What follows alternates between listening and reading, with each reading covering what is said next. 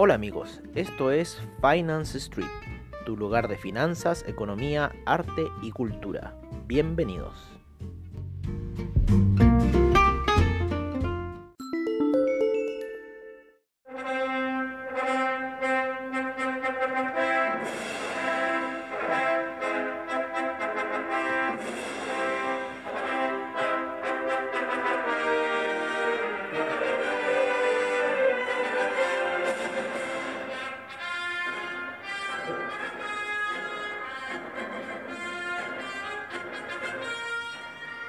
Hola, hola, hola amigos de Finance Street y amigos de Comunidad Traders, ¿cómo están el día de hoy? Hoy día ya 5 de febrero, ¿cómo pasa el mes 5 de febrero? Y recuerden que el día 14 se cierran todas las operaciones que sean del SIP, del Dow Jones, del Russell 2000, del Nasdaq, porque ahora están ocupándose los nuevos tags en AvaTrade. Hoy día un día como ayer, un día no con eh, la, la alza que tuvo el día de ayer, perdonen. No como la alza que tuvo el día de ayer, bastante plano. Eh, los niveles, si bien los niveles fueron planos, en realidad moverse hoy día 70 puntos el, el, el Nasdaq no fue mucho, no fue para nada mucho. Eh, nos tomó algunas operaciones, sí, nos tomó algunas operaciones que habíamos liberado pensando que venía esa caída, que estamos esperando que sea. Sin embargo, no sucede esa caída. Lo más probable es que venga ya la próxima semana. ¿No es cierto? Esta era una semana que en realidad estábamos apostando al alza y los objetivos realmente se han cumplido. Estamos en la parte superior del canal, eh, en gráficos de 4 horas y hoy día con muchas ganas de querer romper, por lo menos ahí la vela de 4 eh, horas anteriores sigue rompiendo. Vamos a ver un poco cómo está la situación semanal para el Nasdaq la cual sigue siendo muy potente, eh, en cierta forma cubre a la vela cubre a la vela de la semana pasada bajista, ¿no es cierto? Cubre todo ese gap bajista y sigue subiendo el Nasdaq. Imparable. Eh, no sé dónde esto va a terminar, no sé cómo va a terminar, pero de que en algún momento va a ocurrir algo importante, una regresión importante, va a hacerlo. O sea, eso en cierta forma todos lo están esperando dentro del mercado porque esto ha sido yo creo que el mercado, el mayor mercado bullish que se ha visto en la historia de, em, de, la, de las finanzas en realidad, ¿no es cierto? Yo nunca había visto un mercado tan bullish como el que hemos tenido desde marzo del año pasado. Em, hablando de bullish, hoy día salió el oro ya a flote, en cierta forma rompiendo la vela de caída que tuvo el día de ayer. Ahí está a punto de romperla, todavía está ahí, terminó cerrando en 1814 el oro. ¿Disparejo es nuestro podcast? Sí, sí, porque ustedes saben que en realidad empezamos a hablar de los índices y después, claro, estamos viendo el oro, estamos viendo el petróleo, así que nos vamos a concentrar por ahora en los índices norteamericanos, los cuales todos siguen la temática que estaba guiando hoy día el Russell 2000, principalmente en la gráfica de una hora, cuando tuvo esa caída el Russell 2000 en la mañana, para luego salir con una vela alcista, un martillo alcista bastante poderoso en gráficos de una hora, con lo cual en cierta forma empezó a disparar a los demás, ¿no es cierto? Y los demás comenzaron a seguirlos como el Nasdaq. Eh, como el, Dow Jones también lo estaba siguiendo, el Russell, el, el cómo se llama el SIP también siguiendo la misma situación. Aquí podemos ver un poco cómo fue esa vela. Tengo que cambiar este porque lo tengo lo tengo puesto el, el US 500 lo tengo puesto en la posición que en, otro computador lo tengo ahí el Russell 2000 pero bueno la calle el Russell 2000 ahí hasta niveles casi de 2000 entrando un poquito bajito de los 2000 no es cierto los 2000 eh, 2200, 2200 fue el mínimo de la, de la vela que más cayó y de ahí comenzaron compras que lo terminan haciendo cerrar en los 2232, o sea, en un 01 son 300 dólares de ganancia para el Russell 2000. El Russell 2000 me, está, me gusta mucho más que el Nasdaq, el Nasdaq tiene ahí pillos y yo creo que vamos a tener que depurar esta situación a puro Russell 2000 porque en realidad no, el Nasdaq está muy traicionero, pero ya está con un desgaste bastante evidente, bastante fuerte. Así que yo creo que la próxima semana podríamos ver alguna contracción del Nasdaq. El estocástico hoy día llega a niveles bastante bajos y después sube, sin embargo, yo creo que esto podría ser ese impulso eh, bajista, aunque termina de cierta forma apoyándose a la alza, pero la situación está ahí bastante lateral para el índice. La vena semanal se va a cerrar el día domingo, ¿no es cierto? Así que todavía vamos a estar esperando un poco esa situación para la gráfica de eh, el Nasdaq, el S&P sigue disparado, el S&P sigue, eh, perdón, el, el Russell 2000, vamos a cambiar inmediatamente, ah no, es que ahí tengo el petróleo, ya filo. El Russell 2000 sigue disparado, disculpen un poco, el Russell 2000 sigue disparado, eh, lo mismo que el Dow Jones también sigue disparado, pero el Russell 2000 va mucho más, ya va en una zona de 2232 subiendo sin parar y, sin atajo. Ayer también tuvo una alza muy portentosa luego de, em, ¿cómo se llama? Luego de que se dan a conocer eh, las peticiones de desempleo para el, la semana pasada, ¿no es cierto? Y las cuales salen bastante bajas, con lo cual el Russell 2000 reacciona de buena manera y empieza a subir, pero de manera muy, muy, muy, muy eh, buena, lo mismo que el Dow Jones, lo mismo que el SIP, empiezan a subir todos coordinados. ¿Quién no subió coordinado? El Nasdaq.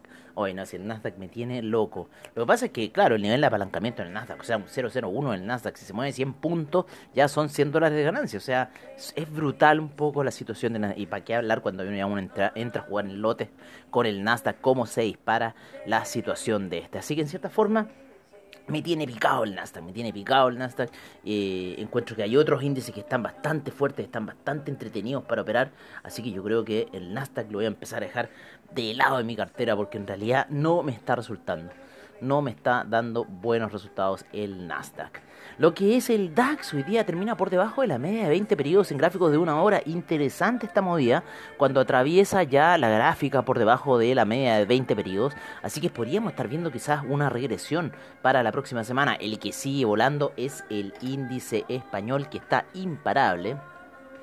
¿No es cierto? Está imparable en gráficos de una hora, luego de haber llegado a esos mínimos el día lunes, ¿no es cierto? Y empezar con ese gap y luego no ha parado de subir el índice español. Vamos a ver un poco ahora del CAC, ¿no es cierto? El CAC hoy día está en China 50. China 50 termina plano, luego de esa super mega alza del día de ayer en la noche, ¿eh? que estábamos ahí viendo esa alza, pero muy, muy buena. Dura poquito, si el, el China 50 no dura más de dos horas, no dura más de dos horas y después ya se desinfla y todo se tranquiliza en China. El CAC, la misma figura que el índice español, la misma figura nada más que el índice español fue más violento como empezó a subir y el CAC cierra eh, la semana en niveles de 5000 662,5 aproximadamente. Así que sigue subiendo los índices. La cosa todavía está loca. Eh, bueno, es la teoría que siempre hemos planteado de que en realidad hay cash porque no se está gastando ese cash y en realidad las cosas están subiendo. La plata termina subiendo, ¿no es cierto? Lo mismo que el cobre. Estábamos viendo hoy día la ruptura de la media de 20 periodos y termina en lo que dijimos hoy día en la mañana, aproximadamente los 3,6. Sin embargo, termina un poco más alto en 3,63.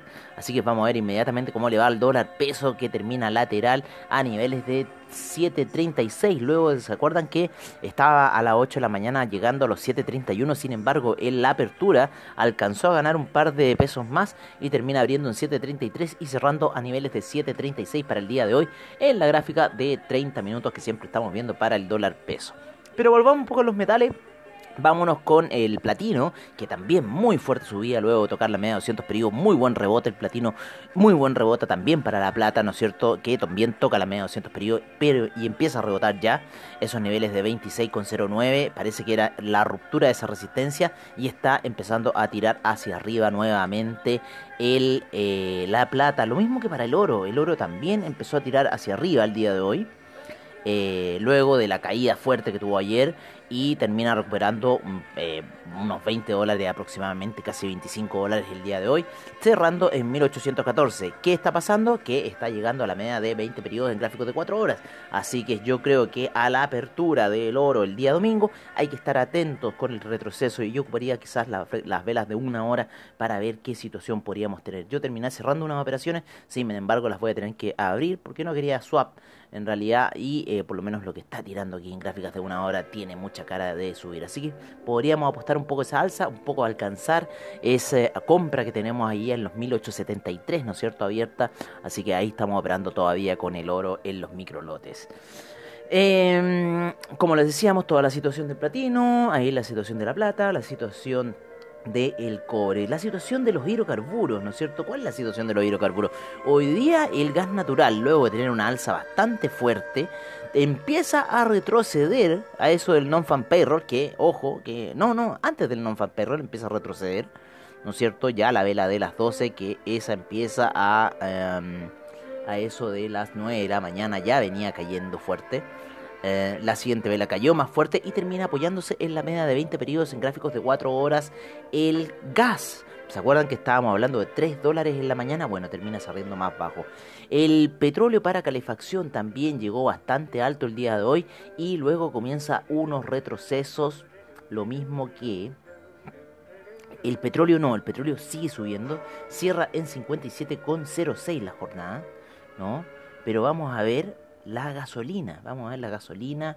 La gasolina eh, termina siendo, eh, siguiendo un poco apoyando lo que está haciendo el petróleo para calefacción. Así que el que está aquí descuadrado un poco es el petróleo que sigue subiendo imparable. Yo creo que quiere ir a buscar esa media de 200 periodos en gráficos mensuales que se encuentra aproximadamente a niveles de 64. Así que mucho atención con lo que está pasando porque la vela semanal ya rompe, ¿no es cierto?, toda la lateralidad que tuvo eh, durante tres semanas seguidas, ¿no? Y eh, eh, cerramos alcista totalmente. En la gráfica de una hora casi ni siquiera cae de la media de 20 periodos, salvo ayer, ¿no es cierto? Cuando se habían recomendado unas ciertas compras y, finalmente se terminan dando vueltas esas compras. Nosotros después nos compramos más arriba y siguió subiendo, hubiéramos dejado la operación abierta, hubiera seguido subiendo, hubiéramos ganado. Sin embargo, la cobardía en realidad no nos dio el cuero para seguir aguantando. En realidad son cosas psicológicas, ¿no? Pero perfectamente sí eh, está el, el, estocástico con muchas ganas de seguir subiendo, por lo menos en una hora se ve eso. Así que es un poco lo que está ocurriendo en el mundo de los hidrocarburos hasta este minuto, ¿no? Vamos a ver qué pasó un poco es que no estoy en la oficina, no estoy ahí en, comunidad traders, entonces el mouse se me confunde. Creo que estoy corriendo con la otra pantalla, pero no, no pasa nada. Vamos a ver el café, ¿no es cierto? El café que hoy día tuvo esa, esa salida muy portentosa ayer y llega hasta los niveles un poquito más bajos, no alcanzó a llegar a los 127, sino que ahí casi a los 126 que le da el besito de la muerte. Vamos a ver bien. A ver, ahí 125.75 casi 126 para luego retroceder y cerrar en los 123,90 hoy día el café. Así que bastante interesante la movida que se, genera, que se está generando en el café, una lateralización bastante larga, de bastantes días. Eh, así que está ahí, como les decíamos, lateralizando entre esos niveles de 127 y bueno, el nivel... Eh, acorde sería el 122 que ayer lo rompió, ¿no es cierto? Y fue a buscar la parte inferior, los 120. Pero luego vuelve a retomar en cierta forma ese canal que está haciendo el café. ¿Algún aviso? Probablemente puede ser para una caída. Hoy día por fin a los chicos de Dupli Trade, de esas operaciones de franco suizo le están dando resultados luego del alza del oro. Por fin el franco suizo se empieza a valorizar y cae de la zona de los 0.900 y vuelve a los 0.899. Así que los chicos de DupliTrade por fin se están ahí respirando. Lo mismo con las operaciones que tenían. El dólar index también cae muy fuerte. Hoy día fue más afectado, ¿no es cierto?, las divisas. ¿no es cierto? Eh, ahí terminaron cerrando una operación los chicos de DupliTrade en sus martingalas que me están haciendo.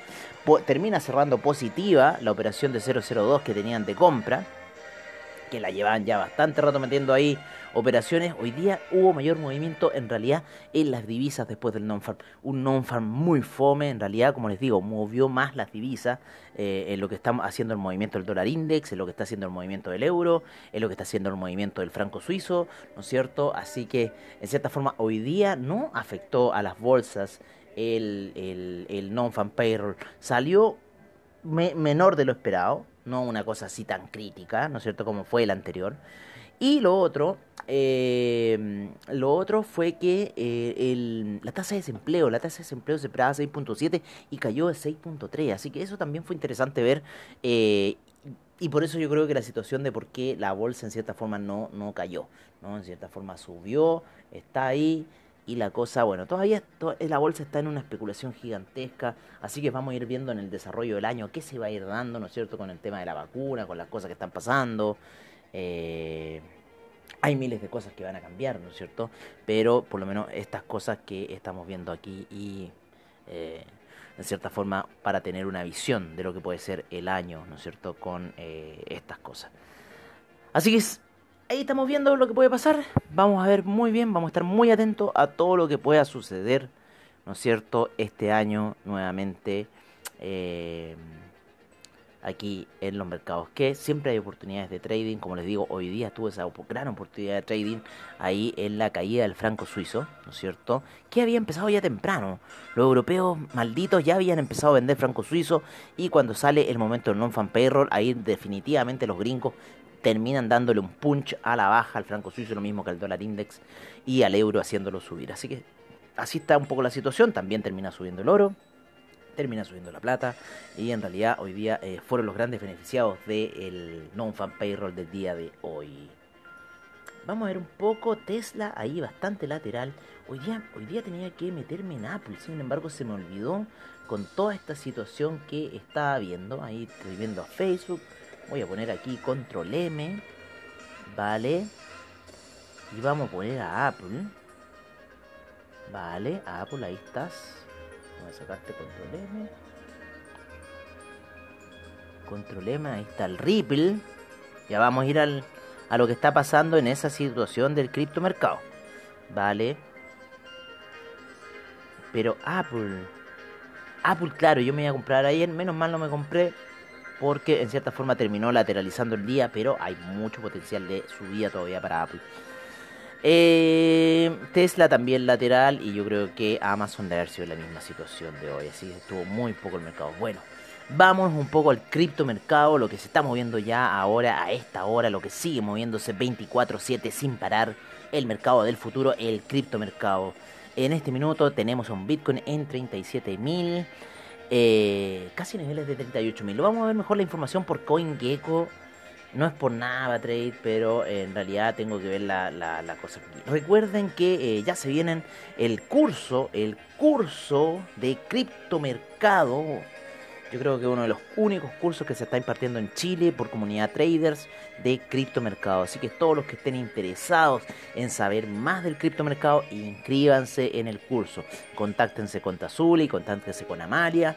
Eh, y ellos le pueden dar mucha más información de qué, de qué eh, va a tratarse el curso, las horas que va a ser y en realidad el costo de este.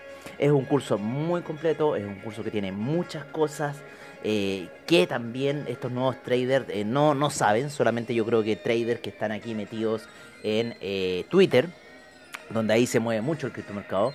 y, pero estos, estos traders chilenos de acciones chilenas y cosas así, no creo.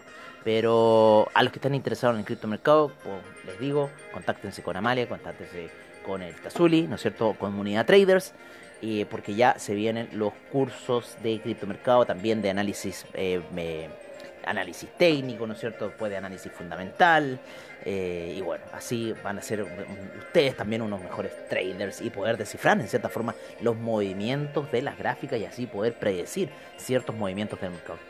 Por ahora el Ethereum está ahí en gráficos de una hora con unas ganas de querer seguir subiendo. Ya está en 1700. ¿Quién lo diría? El Ethereum 1718 sigue subiendo una capitalización de mercado de 196 mil millones. 706 mil millones para el Bitcoin. La cuarta moneda más cotizada, el Ripple, que está en 0. 44 con muchas ganas de ir a los 0.50 así que posiblemente el fin de semana se pegue el salto. El Polkadot también subiendo bastante. El Cardano también subiendo fuerte. Cardano a esta hora.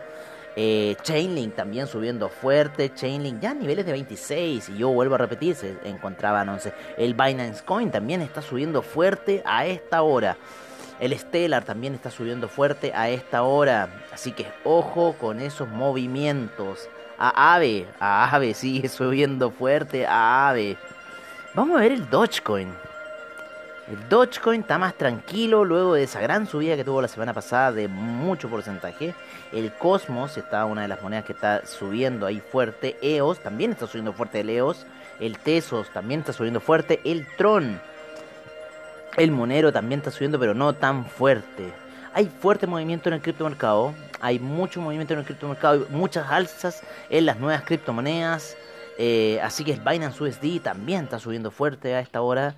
Así que está bastante interesante cómo se está moviendo. El Dash también está subiendo, ¿no es cierto? El Ethereum Classic se pegó una alza más o menos recién. Así que ojo con estos movimientos que está generando criptomercado. El Bitcoin no lo está generando. Así que algo quiere decir esta situación. Algo va a pasar con esta situación. Así que yo les, les, les digo, cuidado y cuídense a lo que pueda ocurrir con los movimientos del mercado. Vamos a tomar un poquito de la copa de vino que tengo acá. Hoy día es el cierre de mercados, como siempre en el estilo de Finance Street, recuerden eso. Hoy día es día viernes, cierre de mercados por fin, pero seguimos ahí tradeando en el criptomercado, sea como sea. Así que por ahora está todo tranquilo. Bueno, amigos de Finance Street, amigos de Comunidad Traders, qué espectacular canción de Rob Zombie. ¿Ah? Vamos a subir Drácula. Una canción sasa para terminar. Oye. Bueno, día viernes, cierre de mercado. Nada más que estoy cerrando ya el boliche por ahora. Eh, voy a dar si mañana me da el cuero para hacer de repente un, un, crypto report. Y bueno, vamos a ver qué va a pasar durante eh, la próxima semana, ¿ya? Yo creo que podríamos tener corrección en el Nasdaq. Esa es más que nada mi predicción. Ya estamos terminando la entrega de resultados. No ha estado como yo esperaba, ha estado mucha oscilación, así que vamos a ver si este Nasdaq se escapa. Si yo rompe los 14.000, quizás va a seguir subiendo, así que tenemos que tener bien afirmados esos pantalones y estar atentos a lo que pueda pasar. Bueno amigos de Finance Street, bueno amigos de Comunidad Traders, eso ha sido todo por ahora. Nos veremos el día domingo y si no el sábado, sábado con Cristo Report y el domingo con apertura de mercados, como siempre al estilo de Finance Street. Agradecemos a AvaTrade por sus bajos spread, por su seguridad y confianza en tu trading online, a los seminarios online, ¿no es cierto? Con Tazuli Bilicic, el director de Comunidad Traders. También agradecemos a Investing.com, a Anchor, a CoinGecko, a, Yahoo Finance, a SlickCharts.com, a CNN, ¿no es cierto? Por toda la información que nos brindan a a Twitter, por toda la información que nos brindan a diario para transmitírselas de vuelta a ustedes. Así que eso amigos, nos veremos el día domingo en la apertura de mercados, como siempre, al estilo de Finance Street. Y si no lo hacemos el domingo, lo estaremos haciendo el lunes en la mañana en vez de Mercados on Street, haremos quizá apertura de mercado. Todo va a depender el ánimo, todo va a depender cómo me encuentre yo del ánimo para hacer ese capítulo, pero siempre será apertura de mercados. Un abrazo, cuídense y nos estaremos viendo en otra sesión de Finance Street.